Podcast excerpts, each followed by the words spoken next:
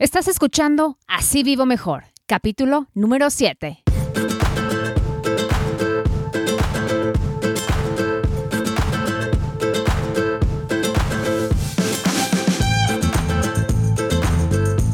Hola, ¿cómo estás? Muchísimas gracias por acompañarme en Así Vivo Mejor Podcast, un programa dedicado a compartir contigo información práctica que nos ayude a administrar mejor nuestro dinero, a ahorrar y hacernos a la idea de vivir sin deudas. Porque cuando uno tiene en orden sus finanzas personales, se vive mejor, con menos preocupaciones, menos estrés y mejor salud.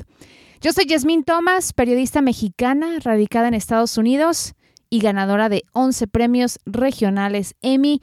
Muchísimas gracias por estar conmigo. El día de hoy vamos a hablar de las compras. Híjole, este episodio se publica en el famoso Viernes Negro, pero es relevante para cuando sea que lo escuches, ¿eh? El Viernes Negro, ese es el día oficial en Estados Unidos cuando inicia la temporada de compras navideñas. Se celebra un día después del Día de Acción de Gracias y cuando yo lo escuché por primera vez no entendía por qué se le llamaba Viernes Negro, o sea, ¿qué tiene de negro el viernes? Bueno, al parecer se usa este nombre porque esta es la temporada en la que los comerciantes finalmente comienzan a generar grandes ganancias y a operar en números negros en vez de números rojos. Los números rojos son las pérdidas, los números negros son las ganancias.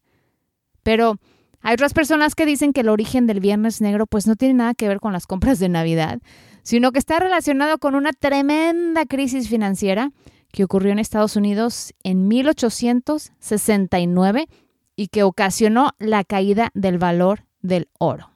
Si son peras o manzanas, ya esta forma de denominar el viernes negro es popular en muchísimos países, en México, en España, en Latinoamérica, donde los comerciantes pues ya han adoptado la tradición gringa del viernes negro para ofrecer estos atractivos descuentos. Pero independientemente del origen del viernes negro, si tú eres adicto al shopping, seguramente que en estos días te vas a ir corriendo a las tiendas, a hacer fila desde temprano, si no es que ya acampaste ahí desde hace una semana para comprar esa televisión favorita gigante que estará de super oferta o ese nuevo abrigo. Yo me acuerdo cuando eran las ofertas de Sara, cuando vivía en México.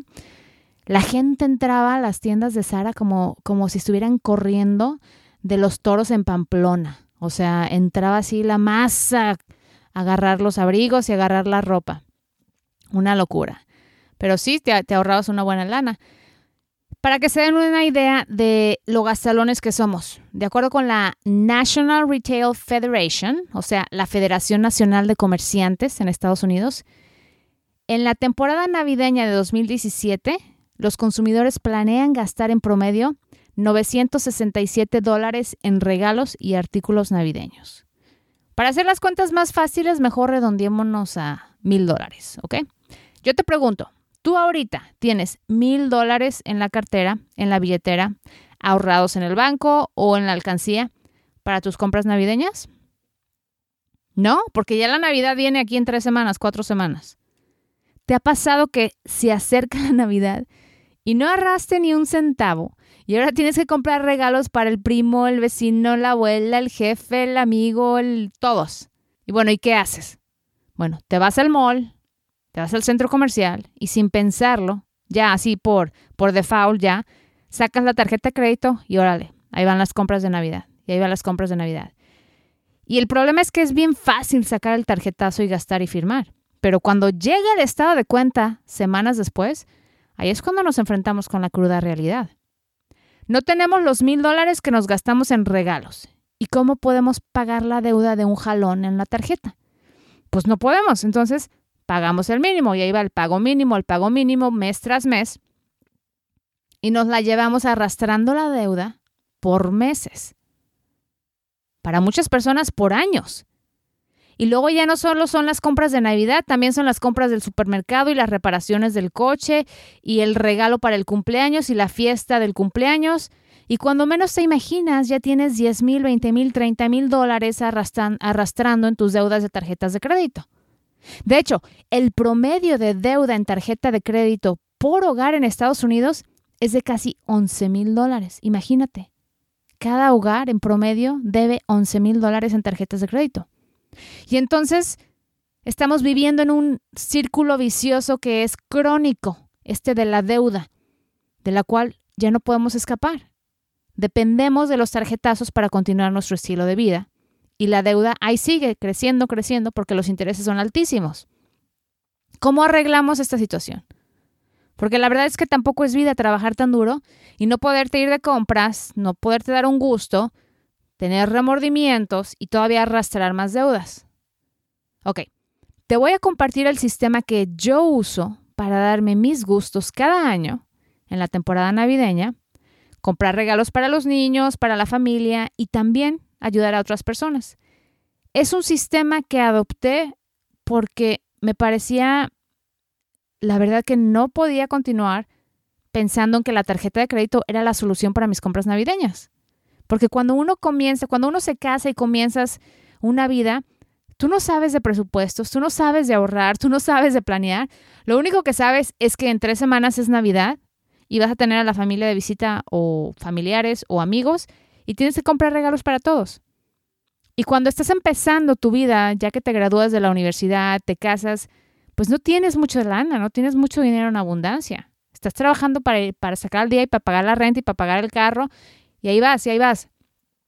Y esto se convierte en un gasto fuerte. Entonces, ¿qué pasó? Que yo me di cuenta que no podíamos depender de la tarjeta de crédito para pagar las compras navideñas. Entonces me ocurrió, bueno, ¿y qué si empiezo a ahorrar desde enero poquito y ahí lo dejo, una transferencia automática de mi chequera a mi cuenta de ahorros y al fin de año ya tengo ese ahorro para Navidad. Y solamente se va a gastar en gastos de Navidad. Tú sabes que mi recomendación número uno es que salgas de deudas, que no tengas ninguna deuda. Si tienes tu deuda de tu casa, está bien. No, esa está bien porque pues, hay que pagarla con mucho tiempo, ¿no? Y también esa hay que adelantarla. También yo te recomiendo que no utilices tarjetas de crédito, que ni siquiera las tengas, destruyelas. Para mí no son una opción, no las tengo, no las uso. Entonces, cuando limitas tus opciones, ¿qué pasa? Que empiezas a, a inventarte nuevas ideas, porque ya no tienes la opción del tarjetazo. Entonces, empiezas a ser creativo y las soluciones empiezan a llegar.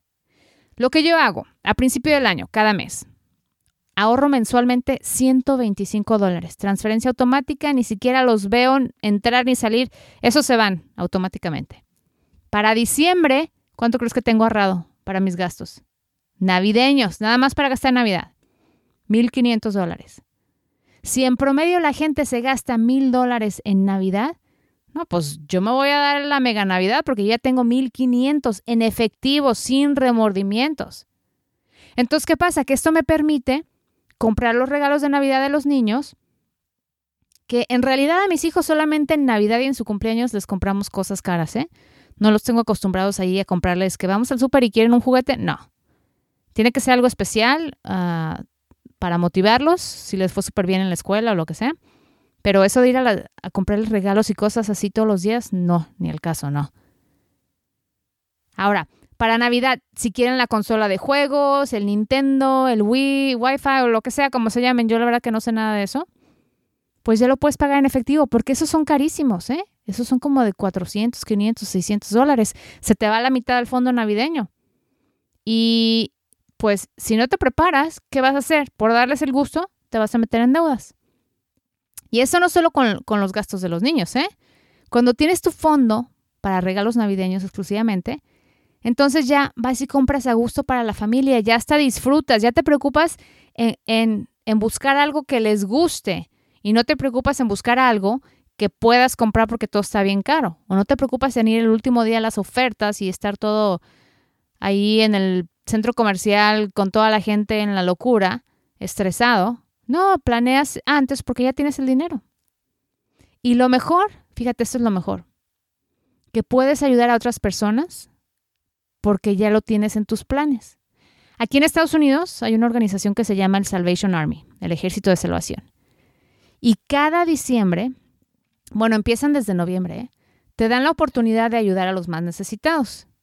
Ellos tienen un programa que se llama la adopción de un ángel.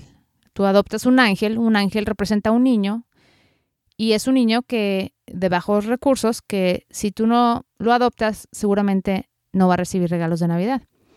Y entonces, cuando decides adoptar a un niño, no estás adoptando al niño en sí, estás adoptando darle un regalo al niño. Pues entonces te dan una tarjetita con una lista de, las cosas que necesita. Y, y la verdad es que son cosas básicas, una chamarra, ropa interior, zapatos. Y aparte te ponen la lista de lo que el niño o la niña quisiera recibir. Y entonces ahí ponen que la muñeca o que si quiere una bicicleta. ¿Y qué pasa? Que cuando no planificas y estás viviendo al día y te vas a endeudar por comprar los regalos de Navidad, lo último en tu radar va a ser tratar de ayudar al Salvation Army o a los niños necesitados. Porque pues si no tienes ni para comprar los regalos de tus propios hijos, ¿cómo vas? Ya quieres que te adopten a ti, ¿no? Pero ¿qué pasa? Que cuando ahorras durante todo el año y llega diciembre, pues te puedes dar ese gusto de ayudar a alguien más. Y lo que yo hago cada diciembre, adoptamos a dos angelitos. Y entonces llevo a mis hijos a que escojan lo que el niño o la niña quiere y compren sus juguetes para que ellos también vean que Navidad no es nada más para que a ellos les den cosas, sino que Navidad es un tiempo de compartir y de ser generosos y de disfrutar con los demás. Pero teniendo ese fondo me da la libertad, ni siquiera lo pienso. No me, no me estoy debatiendo si puedo o no adoptar a los angelitos. Ni me la pienso. Ahí va. O sea, te aseguro que sí, escoge cuáles. Aparte, puedes donar para otras personas. Puedes donar para que compren su pavo de Navidad. Puedes donar para que, no sé, tanta necesidad que hay. Navidad no solo, yo, yo sé que Navidad es bien padre que te den regalos, pero no es solamente lo que te den a ti, es lo, cómo tú puedes ayudar a los demás. Y yo he encontrado que cuando ayudas a gente es la satisfacción es mucho mayor que ese nuevo par de zapatos o ese nuevo, esa nueva bolsa que luego la usas y ya se te olvida que era especial. Pero yo me acuerdo que cuando no, no tenía mi fondo para, de ahorros para Navidad, me estresaba hacer las compras, ¿eh? Y pues te digo, olvídate de pensar en ayudar a otros, pero ya tengo utilizando este sistema mínimo por 10 años y me funciona de maravilla. Compro a gusto, sin remordimientos, todo se paga en efectivo, sin adquirir deudas. Y te digo, ya viene la temporada navideña, aquí está encima de nosotros. Y me vas a decir ahorita, bueno, me hubieras dicho esto en enero, ¿no? Porque ¿para qué me sirve ahorita si ya está encima Navidad? Bueno, te lo digo ahorita porque igual tienes cuatro semanas más que puedes ahorrar. Y te lo digo ahorita porque en enero puedes poner en práctica esta idea de ahorrar todos los meses. A lo mejor no van a ser 100, a lo mejor son 50, a lo mejor 70. Saca las cuentas. ¿Cuánto crees que tú te vas a gastar? Divídelo en 12 y ahorra eso cada mes y ponlo por separado. No te lo uses, no lo uses en nada, o sea, no te lo gastes en nada más. Imagínate que te lo gastaste y lo tienes separado. Y de esa manera puedes disfrutar, salir de compras, te puedes enfocar en comprar regalos que en realidad le vayan a gustar a la persona y te estresas menos y no te endeudas, que es lo principal, no te endeudes por comprar regalos de Navidad.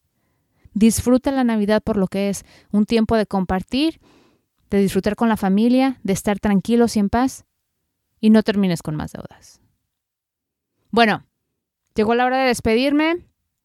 Como siempre, agradezco muchísimo tu compañía. Espero que este mensaje te ayude generando nuevas ideas y planeando tu Navidad desde ya sus compras para el próximo año. Recuerda que si disfrutaste de este podcast, te pido por favor que lo compartas, compártelo con tus amigos, familiares, vecinos, con todos. Y si quieres ver un resumen de este capítulo, escucharlo de nuevo, compartirlo, puedes hacerlo también directamente en mi sitio de internet, asívivomejor.com diagonal 7. Asívivomejor.com diagonal 7 es el enlace directo que te lleva a este capítulo.